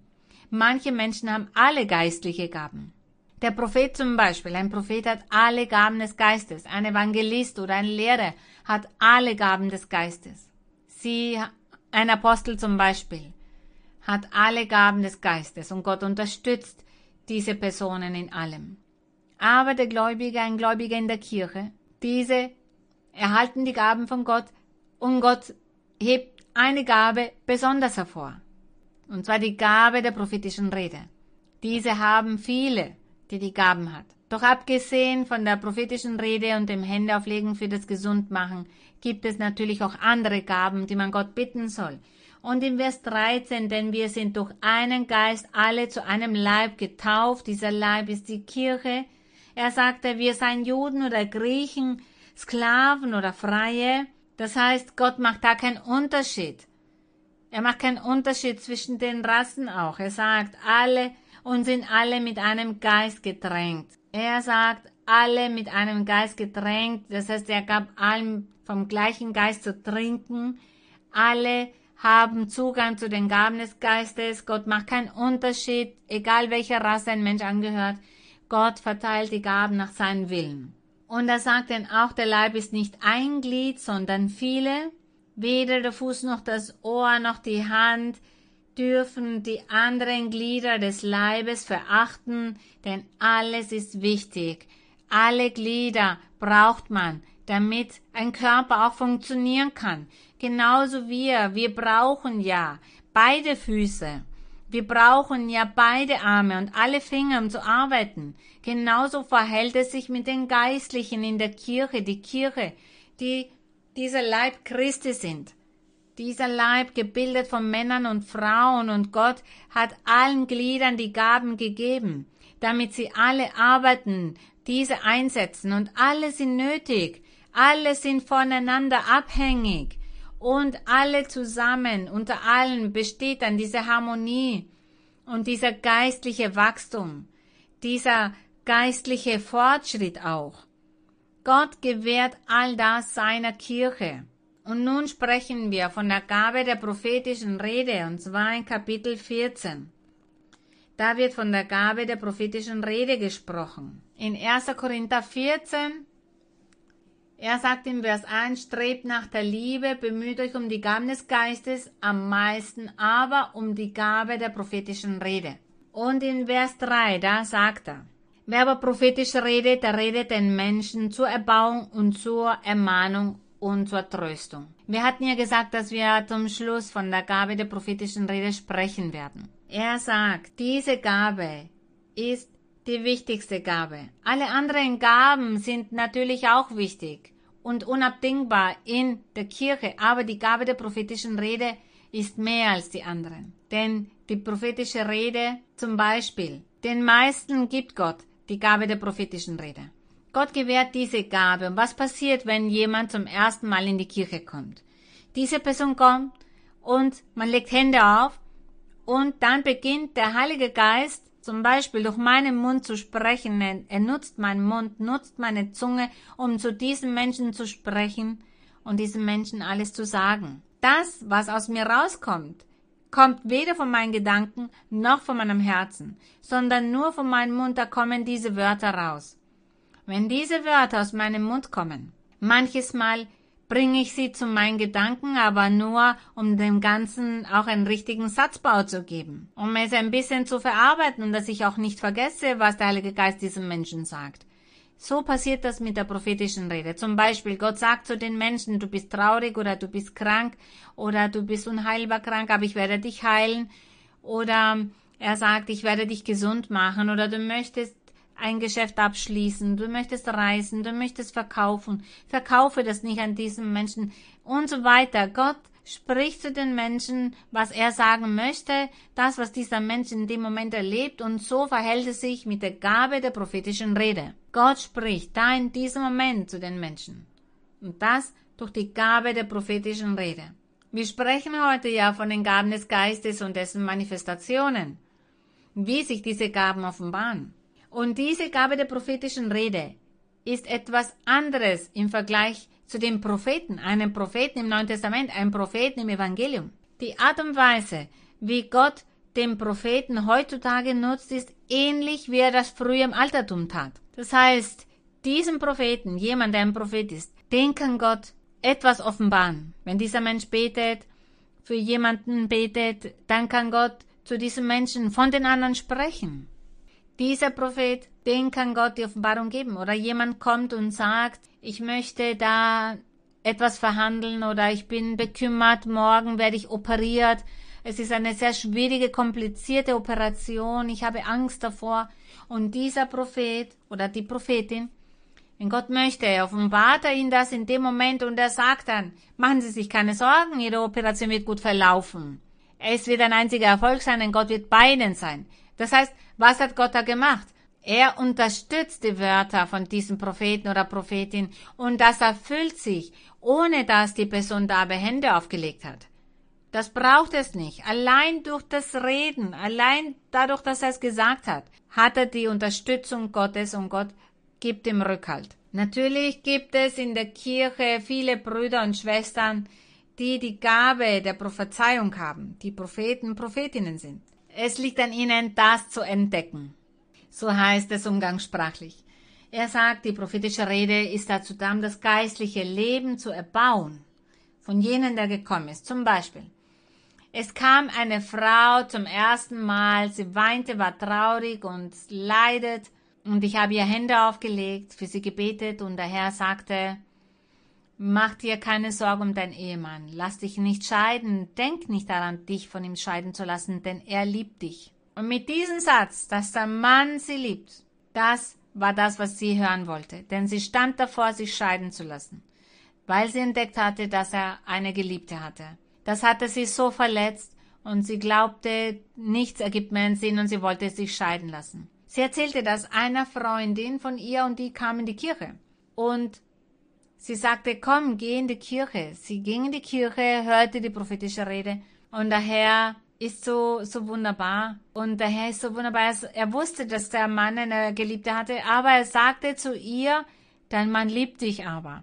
Und Gott hat dann ein Wunder gemacht, nahm diese Geliebte von seiner Seite und sie lebten dann glücklich zusammen. Nach zwei Jahren wurde er krank und starb, aber es ging ihr gut, denn sie sagte, meine Ehe hat mein ganzes, das ganze Leben gehalten. So verhält es sich mit der Gabe der prophetischen Rede. Das bedeutet zur Erbauung. Denn was hat diese Frau empfangen? Sie wurde erbaut. Warum erbaut? Weil ihr Herz zerrüttet war. Es war zerstört. Sie war trostlos. Sie war traurig. Sie stand vor einer Scheidung. Sie wollte allem ein Ende bereiten. Nach 30 Jahren Ehe. Und der Heilige Geist mit der prophetischen Rede, er sagte, Wer aber prophetisch redet, der redet den Menschen zur Erbauung. Diese Frau wurde erbaut, sowohl auf psychische Weise als auch physisch, denn ihre Ehe ging weiter. Und er sagt, und zur Ermahnung. Ermahnen bedeutet, tu dieses oder tu jenes. Einmal kamen junge Leute in die Kirche und auch sie hörten die prophetische Rede. Und in der prophetischen Rede sagte der Herr, ihr seid Diebe. Ihr stehlt. Ihr nehmt den Menschen, dessen Besitztümer, bereut und tut das nicht weiter. Ihr seid alt genug, um zu arbeiten. Tut das nicht, denn sonst kommt ihr ins Gefängnis und werdet sehr viel leiden. Das wäre zum Beispiel eine Ermahnung. Der Herr sagte, bereue, tu das nicht mehr und wenn sie ein Leben wollen voller Frieden, voller Segnungen, dann sollen sie weiter nach Gott suchen, weiter in die Kirche kommen. Das bedeutet zu ermahnen, jemanden zu ermahnen oder zu orientieren oder den Menschen einen Rat zu geben oder zu sagen, tu dieses oder tu jenes nicht. Das bedeutet zu ermahnen, einen Rat zu erteilen oder den Menschen das Gute zu raten. Ich weiß, diese jungen Menschen haben nicht darauf gehört und nach kurzer Zeit kamen sie ins Gefängnis. Er sagte zur Ermahnung und zur Tröstung, wie es dieser Frau passierte. Gott hat sie getröstet, als der Herr zu ihr sagte, dein Mann liebt dich aber. Da waren alle Gefühle andere, denn sie sagte, mein Mann liebt mich. Und das zu wissen war für sie genug. Das in Bezug auf die Ermahnung, in Bezug auf die Tröstung, das tut der Heilige Geist mit der Gabe der prophetischen Rede. Er tröstet Menschen. Manche sind traurig, weil sie kein Geld haben, weil sie keine Arbeit haben, weil sie das nicht haben, was sie brauchen, um zu leben.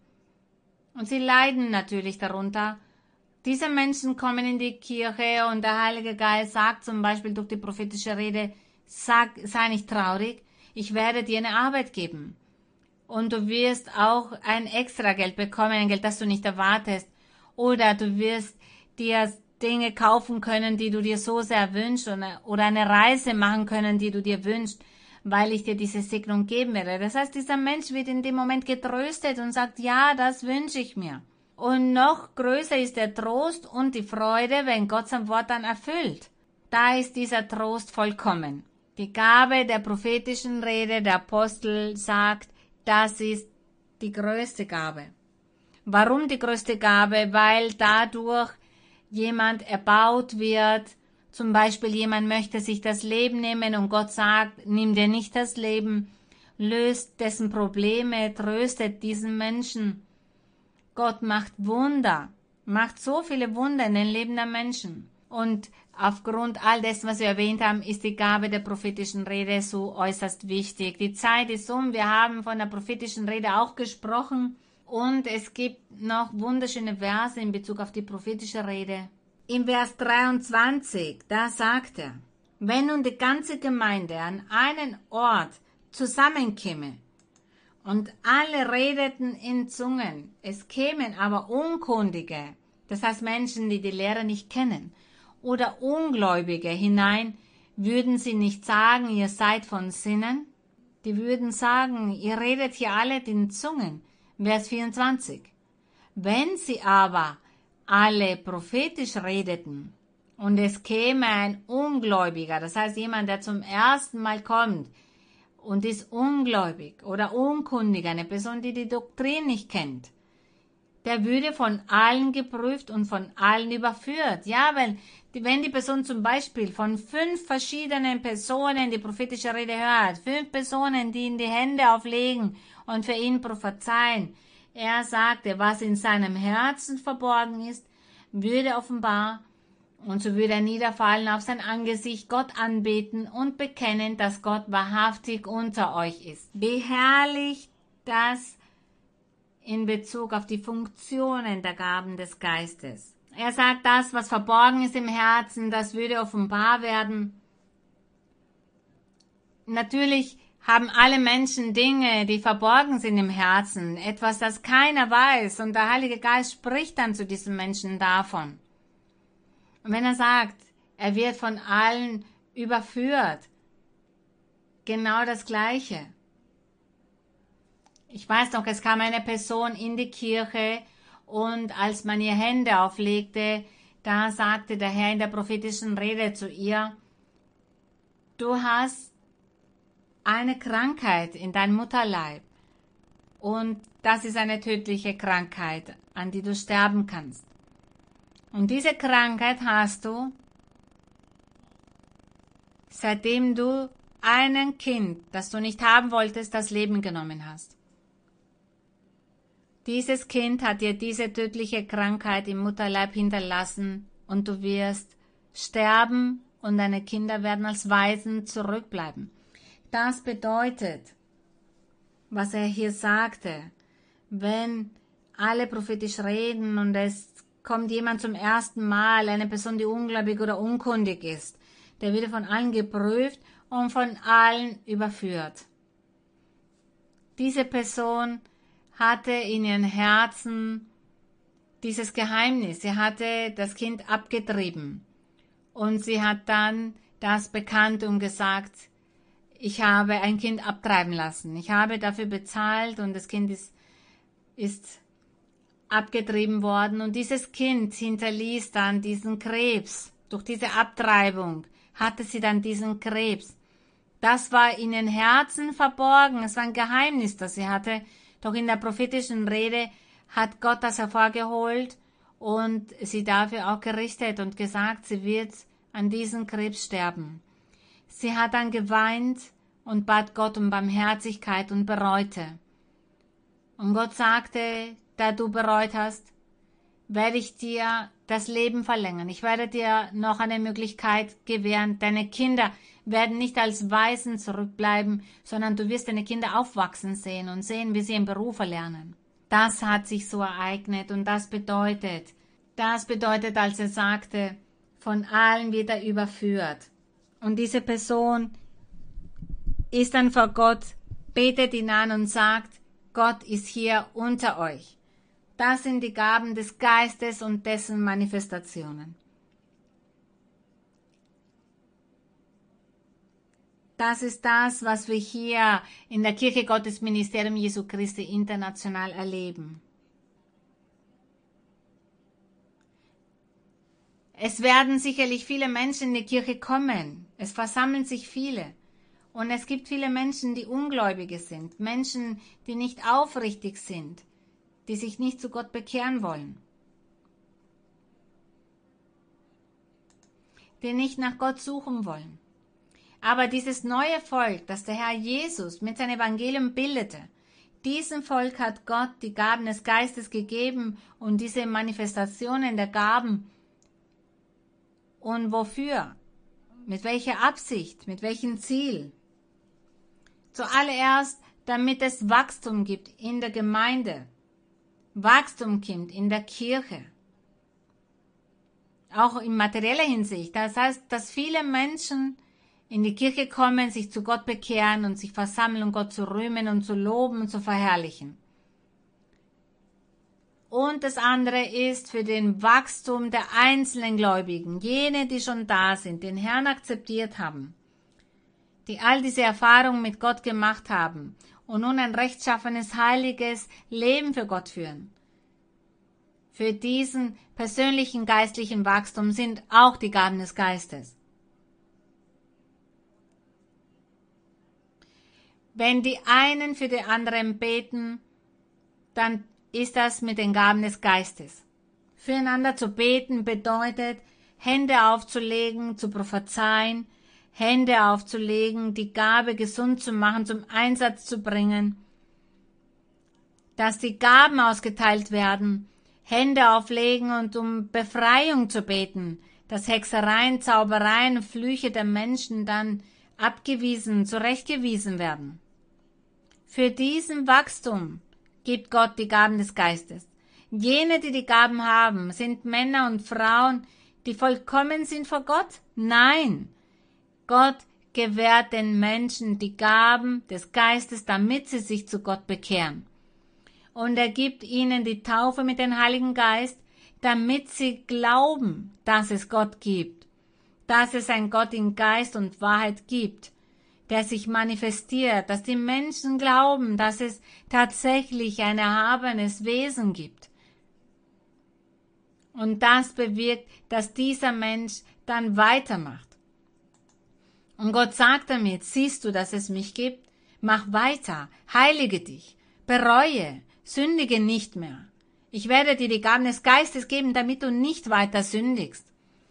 Der Herr gewährt somit die Gaben des Geistes und zum Beispiel die Person hat gerne Unzucht getrieben oder war ein Ehebrecher oder ein Trinker oder war drogensüchtig oder ein Lügner, eine Lügnerin oder ein Betrüger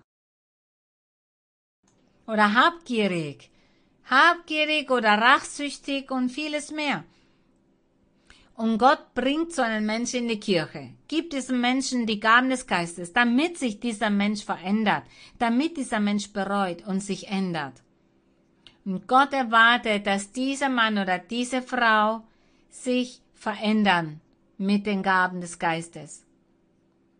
Wenn eine Gruppe Menschen die Gaben erhalten, dann verändern sich viele und führen ein heiliges, rechtschaffenes Leben führen ein perfektes Leben vor Gott.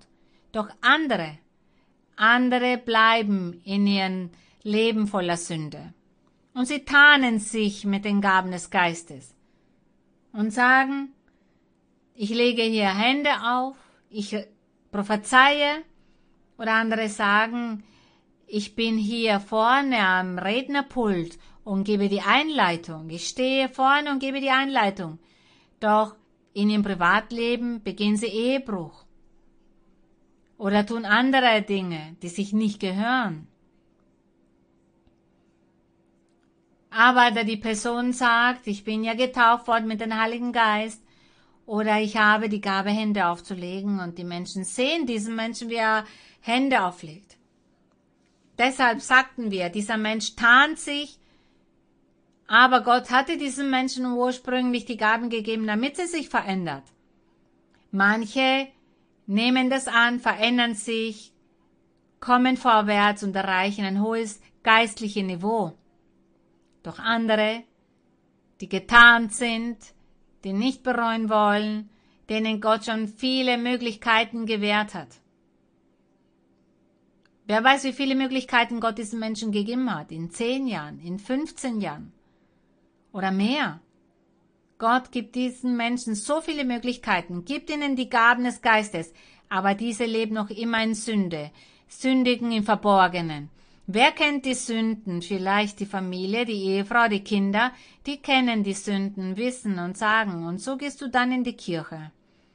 Ja, Menschen, die ihr Leben so führen.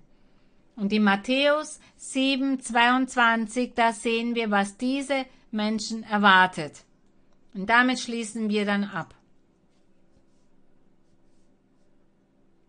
Das nächste Mal werde ich hier eine Uhr aufstellen, denn ich verliere einfach die Zeit vor Augen.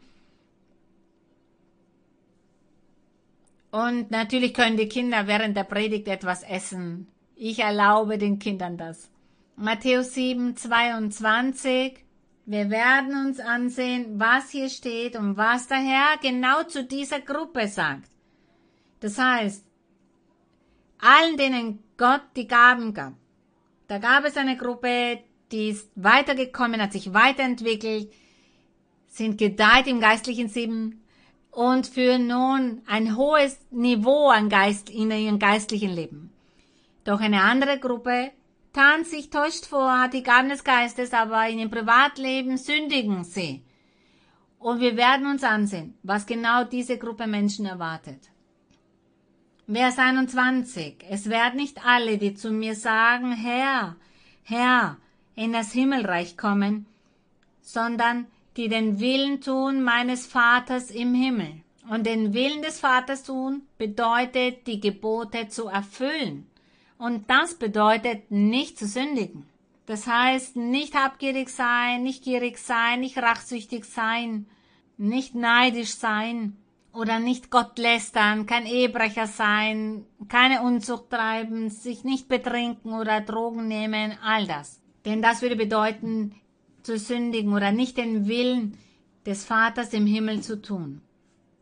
Und er sagte, es werden nicht alle, die zu mir sagen, Herr, Herr, in das Himmelreich kommen, sondern die den Willen tun meines Vaters im Himmel. Es werden viele zu mir sagen, an jenem Tage, das heißt, wenn sie vor seiner Anwesenheit stehen, Herr, Herr, haben wir nicht in deinem Namen geweissagt? Haben wir nicht in deinem Namen böse Geister ausgetrieben? Haben wir nicht in deinem Namen viele Wunder getan?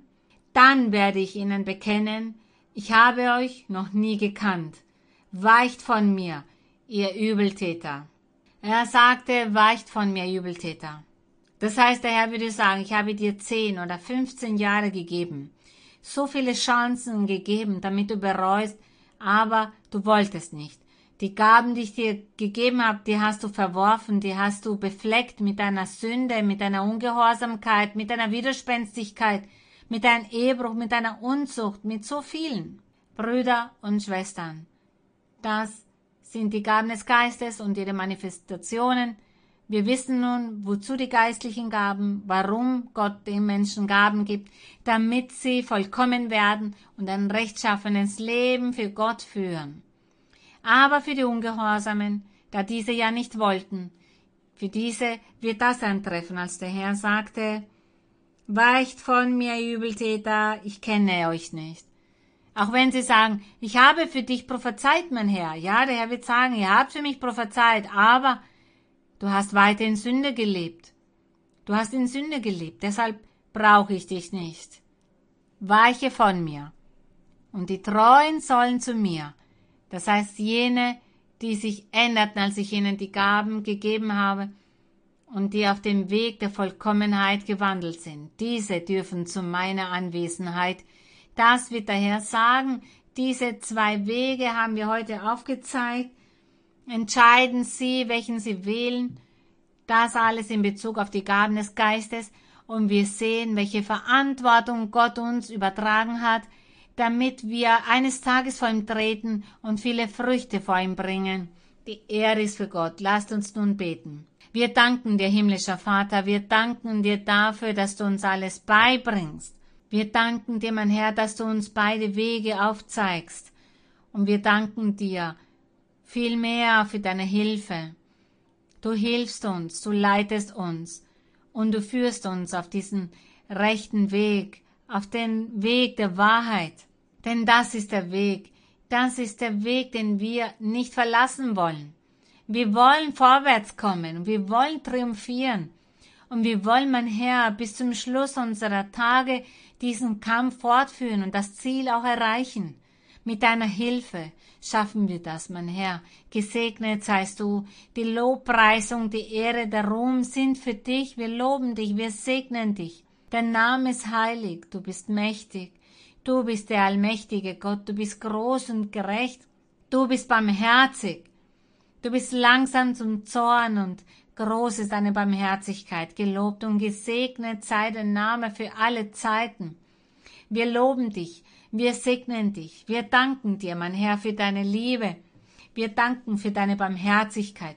Wir danken dir für deine Vergebung. Wir danken dir für all das, was du uns gewährst. Denn es fehlt uns an nichts. Du hast uns wunderbare Versprechen gemacht und die alle erfüllst du in unserem Leben. Wir danken dir, mein Herr, wir loben dich. Wir preisen dich, für dich ist der Ruhm und die Ehre im Namen deines geliebten Sohnes Jesus Christus. Und mein Herr, ich bitte dich in deiner Barmherzigkeit, in deiner Liebe, so wie es deine Versprechen angekündigt haben. Ich bitte dich, mein Herr, dass du deine Hände auflegst über all jene, die bedürftig sind, über all jene, die die Gesundheit brauchen, diese psychische Gesundheit auch, über jene, die die materiellen Dinge brauchen, um zu leben. Sie brauchen das, was für sie wichtig ist. Sie brauchen die Gesundheit, sie brauchen Geld, um alles zu bezahlen, sie brauchen eine Unterkunft. Manche brauchen die Lösung für ihre Probleme. Andere leiden. Andere sind Sklaven des Feindes. Vielleicht hat man an ihnen Hexereien oder Zaubereien verübt. Oder Flüche. Oder Flüche, die gegen sie ausgesprochen wurden. Mein Herr, erlaube nicht, dass diese Flüche in den Leben dieser Menschen eine Wirkung zeigen. Nimm, mein Herr, all diese Flüche. Nimm all die Hexereien, die Zaubereien, das, was es so viel in Fülle gibt, mein Herr. Der Teufel soll dem Menschen kein, ja, kein Schaden mehr zufügen. Gib Acht auf jene, die leiden, auf jene, die weinen. Lass ihre Tränen versiegen, mein Herr, schenke ihnen Frieden und Freude, höre ihre Gebete, höre ihr Flehen. Aus Barmherzigkeit tu es, mein Vater. Wir bitten dich darum im Namen von Jesus Christus.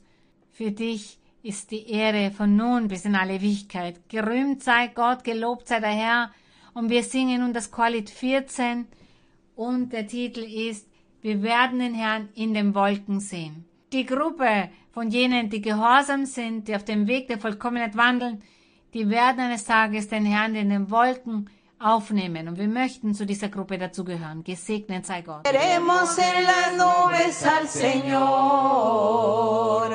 Cuando venga con poder. Abraham, Isaac, Jacob, los profetas y los muertos en Jesús. Seremos transformados con poder.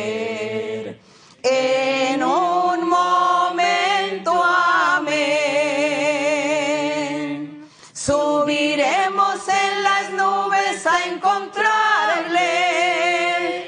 Aleluya, amén, amén. Subiremos en las nubes a encontrarle.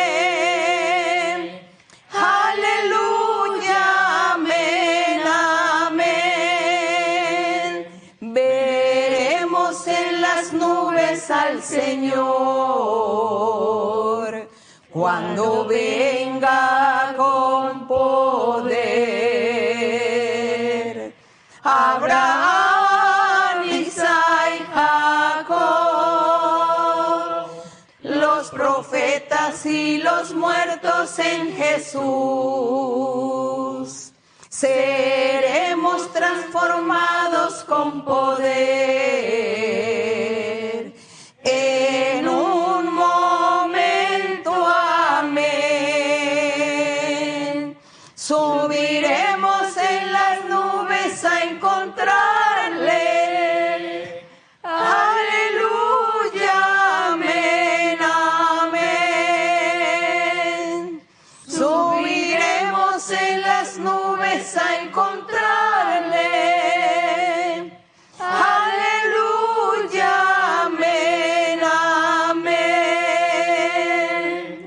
Señor, gracias. Gerühmt sei unser Herr. Wir danken Gott für seine Barmherzigkeit. Unser Gott ist so wunderbar, er ist so gütig. Viele, vielen, vielen Dank, liebe Brüder und Schwestern. Ich liebe alle in dem Herrn und alle Menschen. Alle Menschen, die zusehen, die zugeschalten sind. Ich wünsche allen eine Segnung des Herrn. Der Herr möge immer bei Ihnen sein. Vielen Dank.